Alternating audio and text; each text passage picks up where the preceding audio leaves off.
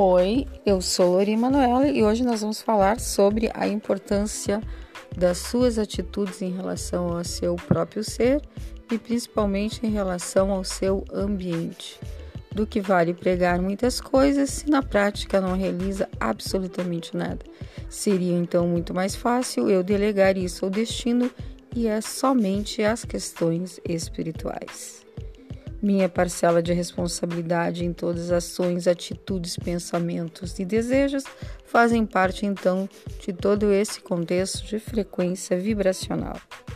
E a que ponto anda o meu pensamento, o meu sentimento e as minhas atitudes em relação ao meu ser e àqueles que estão próximo ao meu convívio.